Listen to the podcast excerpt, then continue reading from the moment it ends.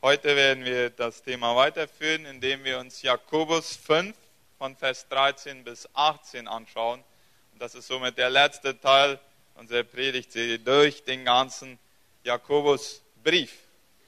Vielleicht habt ihr euch mal gefragt, warum haben einige Menschen so viele Resultate beim Beten und andere so wenig oder ich so wenig und andere haben so großartige Zeugnisse von, von Gebetserhörungen ich glaube, man kann beten lernen. Ja, es ist ja interessant, dass die Jünger bitten Jesus einmal, ihnen etwas zu lehren. Und das ist das Beten. Ja, wir können lernen, Elemente in unserem Gebetsleben zu integrieren, die unser Gebetsleben effektiver machen.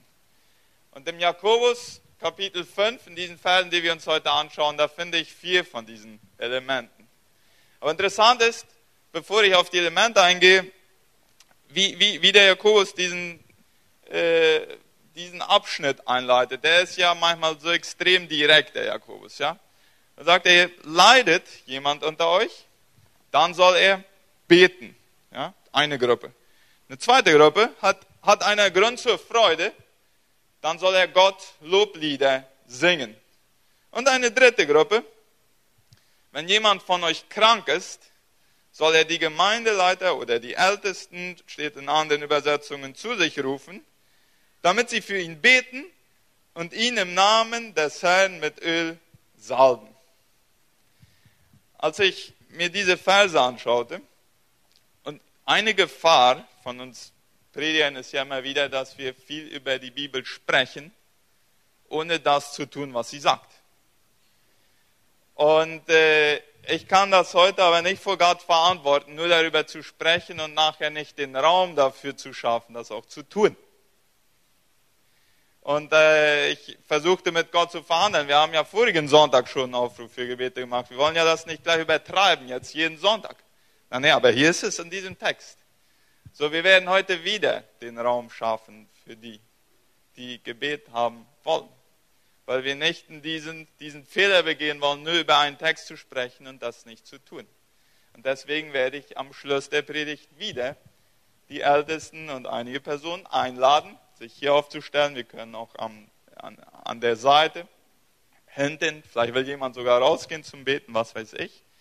Und, äh, und, und ich lade einen jeden an, den Heiligen Geist zu fragen, ob heute eine besondere, ein besonderer Segen für mich da ist, indem ich für mich beten lassen werde. So, kommen wir zu den vier Bestandteilen eines effektiven Gebetslebens. Das erste ist Glaube. Und ich werde so nach und nach durch diese Verse gehen und die dann herausschälen und mit uns zusammen überlegen, was das für uns bedeuten kann. Vers 15. Also gerade eben hat er von den Kranken gesprochen. Ja, und die, die Kranken sollen die Initiative ergreifen um die Ältesten, äh, damit die leitende Personen aus der Gemeinde oder auch andere Mitchristen für sie beten können. Die sollen nicht nur rumliegen und warten, bis sich jemand anbietet. Ja? Also die Person, die Not haben, die soll die Initiative ergreifen. Und dann steht hier, und das Gebet des Glaubens wird den Kranken retten, beziehungsweise heilen. Und der Herr wird ihn aufrichten. Und wenn er Sünden begangen hat, wird ihm vergeben werden. Gott fordert uns in seinem Wort immer wieder auf, mit Glauben zu beten. Das bedeutet tatsächlich Resultate zu erwarten, wenn wir darum äh, gebeten haben. Gott hat festgelegt, dass, es, dass er gewisse Segnungen erst dann geben wird, wenn er darum gebeten wird. Warum macht Gott das? Ich weiß das nicht ganz genau. Aber mein Verdacht ist, dass er damit bewirken will, dass wir ihn suchen, denn er liebt es, mit uns Gemeinschaft zu haben. Ja, und indem wir anfangen, über Sachen zu beten und auch unsere Wünsche zum Ausdruck zu bringen, so wie Kinder das mit ihren Eltern machen, pflegen wir Gemeinschaft mit ihm. Das geht nicht nur darum. Wir können Gott niemals als einen, einen, einen Wunschautomat irgendwie degradieren, wenn ich das mal so sagen will. Er sehnt sich nach der Beziehung mit uns. Aber innerhalb von diesem, in diesem Rahmen der Liebesbeziehung da dürfen wir unsere Bitten zum Ausdruck bringen und da wird es auch Resultate geben. Äh, ich habe mal etwas durchgestöbert. In der Bibel gibt es ganz, ganz viele Verse, die genau diesen Gedanken hier unterstreichen. Und ich will einige mit euch lesen. Im selben Buch, Jakobus 1, Vers 5 und 6. Wenn es aber jemandem unter euch an Weisheit mangelt, so bitte er Gott, der jedermann gern und ohne Vorwurf gibt, so wird sie ihm gegeben werden. Er bitte aber im Glauben und zweifle nicht. Denn wer zweifelt, der gleicht einer Meereswoge, die vom Winde getrieben und aufgepeitscht wird. Oder ein nächster, Markus 11, dies sind Worte von Jesus, 11 Vers 24. Deshalb sage ich euch, um was ihr auch bittet, glaubt fest. Ja, glaubt daran, dass euer Gebet irgendeine Reaktion von Gott bewirken wird. Dass ihr es schon bekommen habt. Interessant die Formulierung. Ja? Und Gott wird es euch geben. Oder ein weiterer. Matthäus 13. Und ja, ich vergessen, den Versen zu schreiben. Und Jesus tat dort nicht viele Zeichen wegen ihres Unglaubens. Er war in Nazareth, da kannten ihn die Leute von seiner Kindheit auf, sie kannten seine Eltern und sie wussten, wo er herkam. Und die glaubten nicht, dass er irgendeine besondere göttliche Kraft hatte. Und weil sie nicht glaubten, hat das Jesus limitiert, Wunder zu tun und Menschen zu heilen.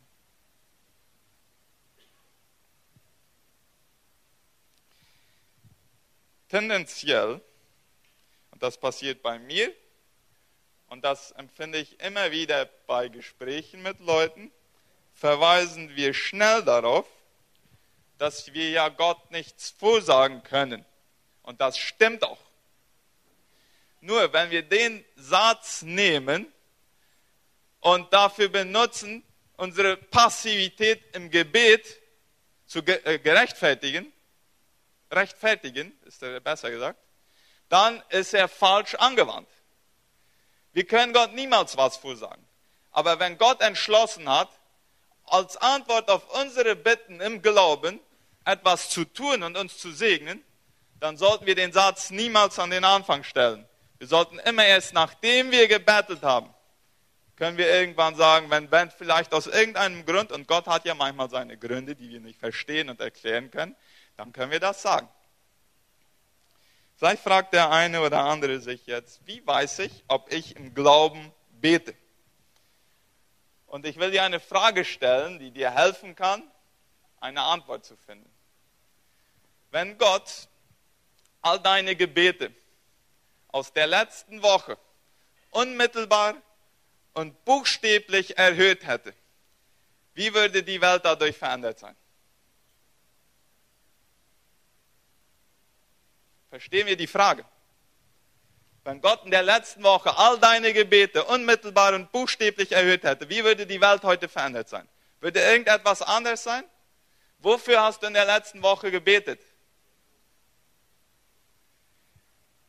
Wisst ihr, manchmal glaube ich, dass wir aus Angst enttäuscht zu werden, den, unsere Erwartungen an Gott so weit runtersetzen in den Gebeten, dass wir nur noch für die Sachen beten, die irgendwie auch menschlich möglich sind.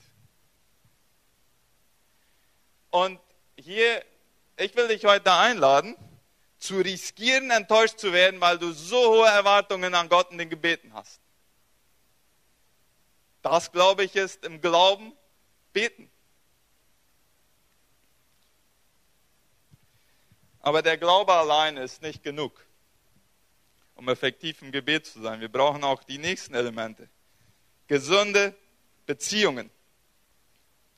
Ja, dann Vers 16 ab, bekennt einander also eure Sünden und betet füreinander, damit ihr geheilt werdet. Gott ist, sind harmonische zwischenmenschliche Beziehungen so wichtig, dass er sie als Voraussetzung für seine Antwort auf unsere Gebete setzt oder hinstellt. Und auch hier finden wir wieder einen roten Faden durch die Bibel. Und ich will wieder einige Verse äh, mit euch lesen, die das bestätigen. Zum Beispiel Jesaja Kapitel 59, Vers 1 und 2. Ihr meint wohl, der Herr sei zu schwach, um euch zu helfen und dazu noch taub, so dass er eure Hilferufe gar nicht hört. Hier war das Volk Israel, die hatten sehr gebetet, aber die kriegten keine Antwort Und jetzt wird ihnen mal erklärt, was der Grund ist, warum sie nicht Antworten auf ihre Gebete kriegen. Eure Schuld, sie steht wie eine Mauer zwischen euch und eurem Gott. Eure Sünden verdecken ihn, darum hört er euch nicht. Und wenn wir weiterlesen würden, dann würden wir merken, dass die Schuld, von der hier die Rede ist, ein ungerechter äh, Umgang mit Armen und Benachteiligten in der Gesellschaft war. Also zwischenmenschliche, äh, gestörte Beziehungen. Sie waren als Hindernis, sie beugten vor, dass Gott Gebete erhörte. Oder Matthäus 5, Vers 23 und 24. Wenn du zum Altar gehst, um Gott deine Gabe zu bringen, und dort fällt dir ein, dass dein Bruder oder deine Schwester etwas gegen dich hat, dann lass deine Gabe vor dem Altar liegen, geh zuerst hin und söhne dich aus. Danach komm und bring Gott deine Opfer und bete ihn an. Oder Matthäus 6, Vers 14. Euer Vater im Himmel wird euch vergeben, wenn ihr den Menschen vergebt, die euch Unrecht getan haben. Und wenn ihr ihnen aber nicht vergebt, dann werdet ihr umsonst bitten, wenn ihr Gott darum bittet, eure Sünden zu vergeben. Also wenn ihr wollt, dass Gott euer Gebet hört, dass ihr eure Sünden vergeben sollt, dann vergebt erstmal die Sünden derer, die euch ungerecht behandelt haben. Und hier etwas ganz Wichtiges für die Ehemänner. Wenn wir nicht umsonst beten wollen, dann müssen wir unsere Frauen gut behandeln. Ja? Ihr Männer müsst euch entsprechend verhalten. Seid rücksichtsvoll zu euren Frauen Bedenkt, dass sie der schwächere Teil sind. Achtet und ehrt sie, denn sie haben mit euch am ewigen Leben teil, das Gott schenkt. Haltet so, handelt so, dass nichts euren Gebeten im Weg steht.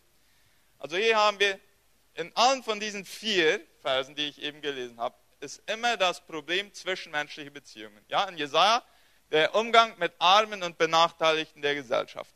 Dann äh, in, in Matthäus 5 der Umgang mit meinem Gemeindebruder oder meiner Gemeindeschwester. Matthäus 6 der Umgang mit denen, die mich ungerecht behandelt haben. Und dann hier 1. Petrus 3 der Umgang in der Ehe mit dem Ehepartner. Gott schaut darauf, wie meine Beziehungen sind und das äh, lässt dann die Chance oder die Wahrscheinlichkeit, dass er meine Gebete erhöht oder nicht, entweder wachsen oder auch kleiner werden. Und hier in diesem Zusammenhang will ich eine Sorge mitteilen, die mich manchmal belastet. Wir haben Personen, die geben Raum in ihrem Leben für Bitterkeit und lassen sich davon abhalten, Versöhnungsgespräche zu führen. Und ich will an diese Personen ein Wort richten. Wenn du dazugehörst, bist du dir dessen bewusst, dass du dem Satan eine Tür öffnest in deinem Leben, damit er dich kaputt macht. Bist du dir dessen bewusst, dass dadurch viele von deinen Gebeten umsonst gesprochen werden? Bist du dir dessen bewusst, dass du dadurch den Apotheken viel Geld zukommen lässt, das vielleicht gar nicht nötig wäre? Und ich sage damit nicht, dass jede Person, die krank ist, jetzt, dass das direkt auf eine Sünde zurückzuführen ist, aber in vielen Fällen ja.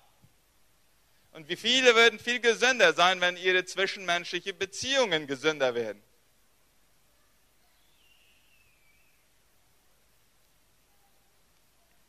Dies bedeutet nicht, dass alle uns mögen müssen. Wenn das ein Kriterium wäre, dann würden Jesus seine Gebete auch nicht erhöht werden vom Vater. Ja? Den mochten auch nicht alle. Und Paulus mochten auch nicht alle. Und nennt, nennt mir irgendeinen Glaubenshelden, der es hinbekommen hat, äh, dass alle ihn mögen. Das gibt es gar nicht. Aber was, was wir machen können, also meinen Teil, damit Beziehungen harmonisch sind, dass ich mich selbst demütige, wenn ich Fehler gemacht habe. Dass ich immer einen Raum dafür lasse, dass vielleicht doch ich der, äh, der, der, äh, der, falsch gehandelt haben könnte, auch wenn ich das heute nicht sehe. Und dass, wenn ich die Bereitschaft zeige, Gespräche der Versöhnung zu führen, dann komme ich schon in diese Kategorie der gesunden Beziehungen hinein. Dass andere nicht immer bereit sind, mir meine Fehler zu vergeben, auch wenn ich Buße getan habe und darum gebeten habe, das ist schon außerhalb meiner Kontrolle und die müssen dafür verantworten.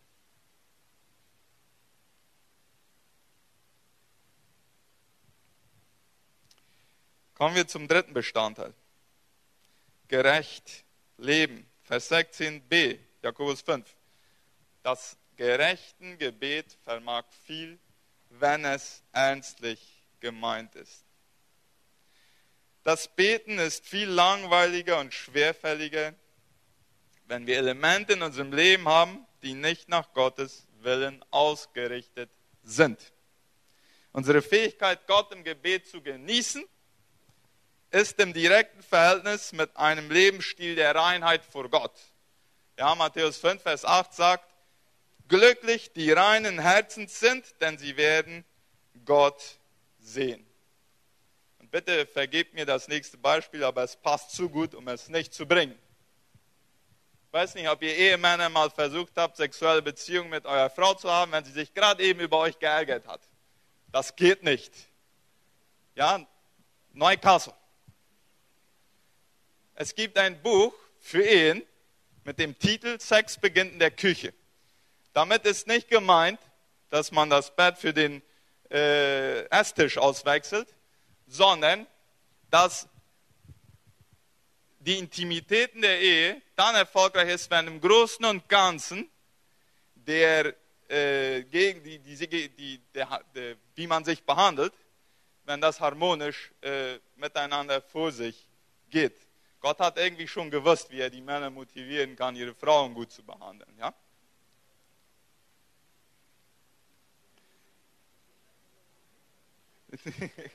Amen. Sagen die Männer Amen. Die, die verheirateten Männer, ja. Nach unserem vierten Kind fange ich an zu überlegen, ob ich vielleicht weniger liebevoll zu meiner Frau sein sollte, um die Geburtenrate irgendwie zu kontrollieren, ja.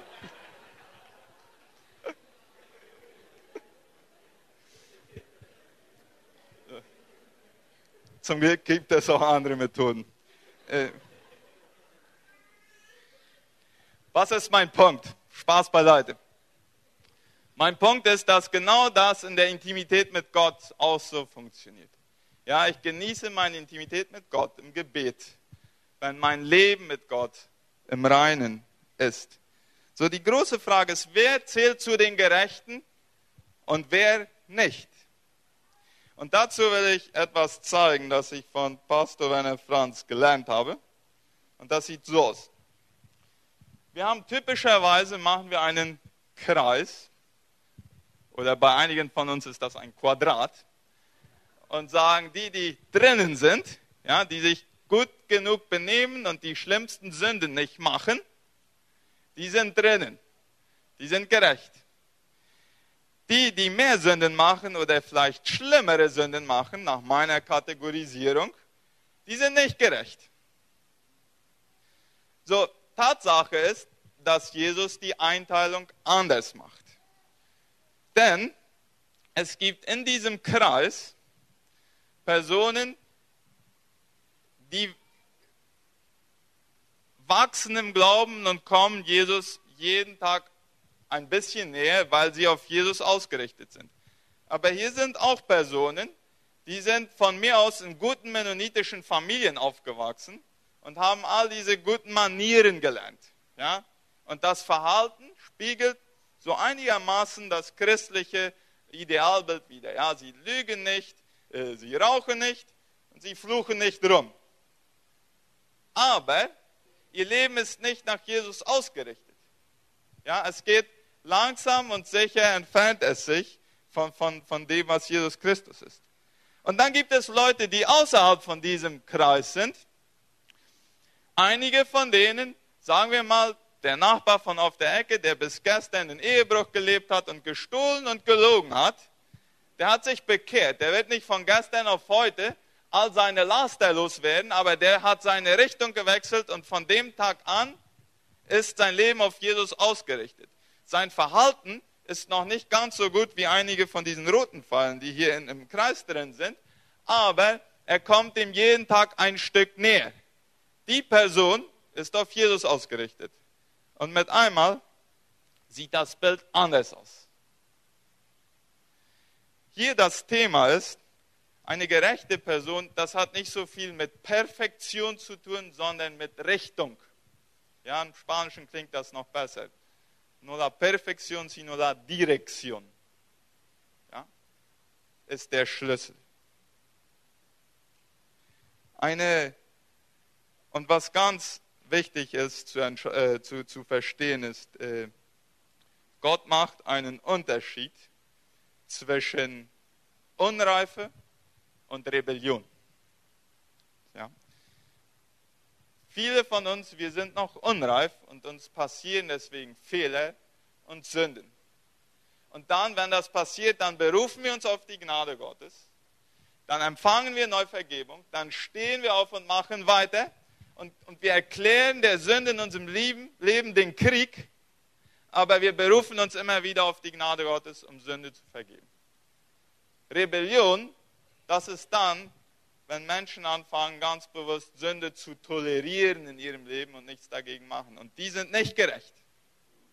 Und das ist dann ein Hindernis für Gebetserhörung.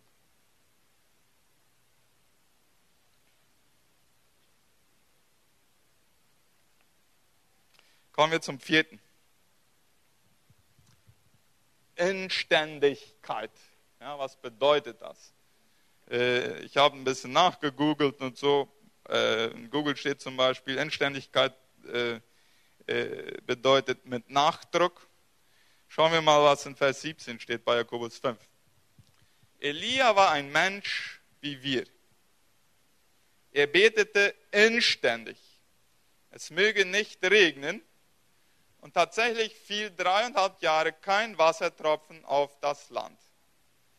Dann betete er um Regen, da öffnete der Himmel seine Schleusen und die Erde wurde grün und brachte wieder ihre Früchte hervor. Ich habe auch in den spanischen Übersetzungen geschaut, welches Wörtchen wird hier benutzt. Da steht oftmals ferviente. So was bedeutet inständig oder verwirrende. Vielleicht hilft uns das erstmal zu verstehen, was es nicht ist. Es bedeutet nicht unbedingt, immer mit sehr viel Leidenschaft zu beten oder unbedingt die Gegenwart Gottes zu füllen beim Beten und dann laut und eloquent das rüberzubringen, was in meinem Herzen ist. Das bedeutet nicht unbedingt inständig oder verwirrend. Was bedeutet es? Es bedeutet zum einen, meine Gedanken, mein, mein, mein, mein Denken ganz auf Gott auszurichten, wenn ich bete und zweitens anhaltend zu sein. Und ich will einiges dazu sagen. Der große Kampf, und wenn es euch so geht wie mir, ist beim Beten und beim Bibellesen wirklich die Gedanken dabei zu haben. Ja? Ich bin fähig, ganze Kapitel der Bibel zu lesen und dabei an irgendetwas anderes zu denken. So, was hilft uns, inständig zu beten, im Sinne von unsere Gedanken auch ganz auf Gott zu fokussieren? Nicht das, was uns oft bei den Tischgebeten äh, passiert, sondern wirklich daran zu denken. Erstens, ich glaube, was uns hilft, ist ein richtiges Gottesbild. Das Verständnis davon, dass Gott sehnsüchtig darauf wartet, mit mir Gemeinschaft zu haben. Und wenn ich mir die Zeit nehme zum Beten, dann antworte ich einfach darauf. Ja? Er liebt mich so sehr. Ja? Als, als er Jesus ans Kreuz sandte, dann sagte er, ich ziehe es vor, zu sterben, als ohne dich die Ewigkeit zu verbringen.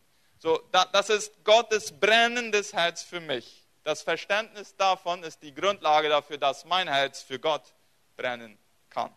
Zweitens, wer äh, fokussiert beten will, der tut gut daran, drei Fragen zu beantworten. Wann will ich beten? Wo will ich beten? Und was will ich beten? Wann will ich beten, ist die Frage der Agenda. Ja? Äh, wenn ich nicht meine Agenda mache, dann werden andere sie für mich machen und die werden da nicht das Gebet einplanen. Wo will ich beten? Ja, das ist Jesus zum Beispiel, hatte seinen Routineort. Ja, im Garten Gethsemane. Da ging er immer wieder hin zu beten. Die, die von euch geübt sind in der stillen Zeit, die werden ganz bestimmt ihre ein, zwei Plätze haben, wo sie immer wieder ihre stille Zeit machen können und wo es besser funktioniert, so fühlt es sich an, ja, wie auf irgendeinem anderen Platz.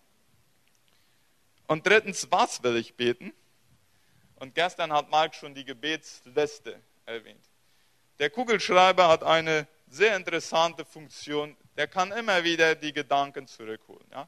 Wenn man Gebete aufschreibt oder die Bibel liest, ich weiß zum Beispiel von mir, wenn ich die Bibel lese und ich habe schon lange nichts mehr unterstrichen oder so, dann waren meine Gedanken schon lange nicht mehr dabei. Ja? Dann gehe ich zurück bis da, wo ich zum letzten Mal was unterstrichen habe. So hilft mir der Kugelschreiber, meine Gedanken auf Gott auszurichten, wenn ich bete. Gebetslisten äh, sind, sind sehr hilfreich, äh, um, um, um ins Fahrwasser zu kommen. Und eine dritte Sache, die uns hilft, um unsere Gedanken auf Gott zu fokussieren, ist, nicht mit dem Missverständnis leben, dass um zu beten muss ich alles andere abschalten, sondern ich darf Jesus einfach in dem mit hineinnehmen, was mich sowieso schon beschäftigt. Ja. So, wenn, wenn du deine Gebetszeit anfängst, dann überleg mal, was beschäftigt mich? Was besorgt mich jetzt? Was macht mich froh? Und dann spreche ich mit Jesus über die Sache, worum vielleicht meine Gedanken sowieso schon kreisen. Er ist an, daran auch interessiert. Ich brauche das gar nicht ausblenden, um mich ganz auf Jesus konzentrieren zu können. Er ist an, an alle Lebensbereiche in meinem Leben interessiert. Das zweite Element von inständig beten war anhaltend. Ja? Und hier, wenn wir den Elia hier haben, der sagt, hier, hier hört sich das etwas mechanisch an. Ja? Er betete, dass es nicht regnen sollte und dann regnet es nicht. Und dann betete er, dass es regnen sollte und dann regnet es. Ja, wenn es so leicht wäre, dann würde es im Chaco schon viel öfters geregnet haben, weil viele Mennoniten schon gebetet haben, dass es regnen sollte. Aber wenn wir die Geschichte nachlesen, in 1. Könige Kapitel 18, wie es tatsächlich war, dann sehen wir, dass, dass ein, ein, ein durchhaltendes Gebet nötig war von Elia, damit Gott darauf antwortet. Ja, als es über drei Jahre nicht geregnet hatte und es ganz trocken war, dann steigt er so irgendwie auf einen Hügel drauf und betet für Regen. Und dann schickt er seinen Diener und der soll schauen gehen, äh, ob, ob irgendwo Regen kommt und da passiert nichts. Und da, was Elia nicht macht, ist einfach dann sich zurückzusetzen, okay, dann wird es doch wohl nicht Gottes Wille sein. Nein, er betet ein zweites Mal und schickt seinen Diener wieder. Und nach dem zweiten Mal kommt auch nichts. Und nach dem dritten Mal auch nicht. Und der betet vier, fünf, sechs, der betet siebenmal nacheinander dafür, dass es regnen soll. Er betet inständig. Und beim siebten ist eine Wolke irgendwo weit abzusehen. Ja, ein erstes kleines Zeichen, dass Gott dabei ist, anzufangen, sein Gebet zu erhöhen. Und die Wolke wird dann größer und das wird dann zu einem mächtigen Regen. Gestern hat Mark von diesem Gleichnis Jesu gesprochen aus Lukas Kapitel 18. Ja, Jesus erzählt zwei Gleichnisse, die sehr ähnlich sind im Lukas-Evangelium. Das andere ist in Kapitel 11. Ja, wo Jesus sagt, ihr sollt so beten wie dieser Freund, der nachts zu seinem Freund geht und ein, nachts ein Brot von ihm haben will, weil er Gäste bekommen hat. Und der Freund, der schläft, der sagt, ich, der, ich will dir jetzt kein Brot geben, ich schlafe hier mit meiner Familie. Aber der andere Freund, der, der steht da und bettelt und wird unverschämt, bis der Freund irgendwann aufsteht, diesen muss ich mal loswerden, der ist so sehr lästig und steht auf und gibt ihm ein Brot und dann sagt Jesus, so sollt ihr beten. Unverschämt werden. Das ist inständig beten. Und hier gibt es eine gute Nachricht. Auch schwache Menschen können inständig beten. Sehr interessant, was hier über Elia gesagt wird. Elia war ein Mensch wie wir. Ja, die Geschichte von Elia ist nicht die eines großen Propheten, sondern eines großen Gottes mit einem Propheten.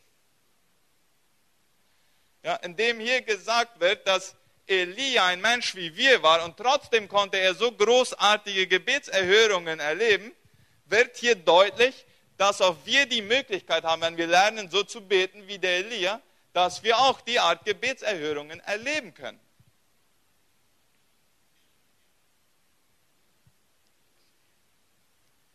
Das bedeutet auch, dass unsere Gebete auch effektiv sind, wenn wir müde und schlecht gelaunt sind. Warum? Weil wir zu einem Gott beten, der nicht müde und nicht schlecht gelaunt ist. Wenn wir uns von der falschen Vorstellung leiten lassen, dass die Wirkung unserer Gebete von der gefühlten Begeisterung abhängig ist, dann werden wir versucht sein, viel weniger zu beten. Aber die Effektivität meiner Gebete ist nicht von meiner Begeisterung bei den Gebeten abhängig. Schwache Gebetszeiten bewegen vielleicht nicht uns selbst, aber sie bewegen Gott.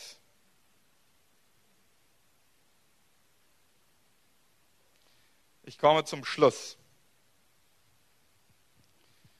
Gott hat beschlossen, uns gewisse Segnungen nur dann zu schenken, wenn wir ihn darum bitten. Matthäus 7, Vers 11 sagt Jesus, so schlecht ihr auch seid, Ihr wisst doch, was euren Kindern gut tut und gebt es ihnen. Wie viel mehr wird euer Vater im Himmel denen Gutes geben, die ihn darum bitten? Was, was verstehe ich aus diesem Vers? Erstens, Gott kann nicht nur meine Gebete nach guten Sachen erhören, er will auch meine Gebete nach, gut, nach Segnungen im Leben erhöhen. Er ist noch mehr interessiert daran, mir Gutes zukommen zu lassen, wenn ich ihn darum bitte, als ich als Vater meiner Kinder. Und wie freuen wir Eltern uns nicht, wenn unsere Kinder sich an etwas freuen, das wir ihnen haben zukommen lassen? Ja? Lassen wir diesmal wirken, die, die, die kräftige Aussage von Jesus hier. Es gibt ja so diese Geschichten, wo so eine Fee oder ein Flaschengeist sich irgendjemand präsentiert und sagt, du hast drei Wünsche frei. Ich weiß, das ist ein bisschen absurd, aber stellen wir uns mal vor, heute hast du die Möglichkeit, so einem Flaschengeist zu sagen, welches sind drei, deine drei Wünsche? Was würdest du dem sagen?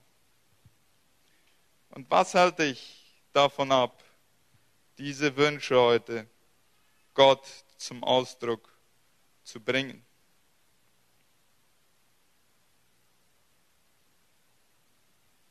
Erinnern wir uns an die ersten Verse aus Jakobus Kapitel 5, 13 und 14.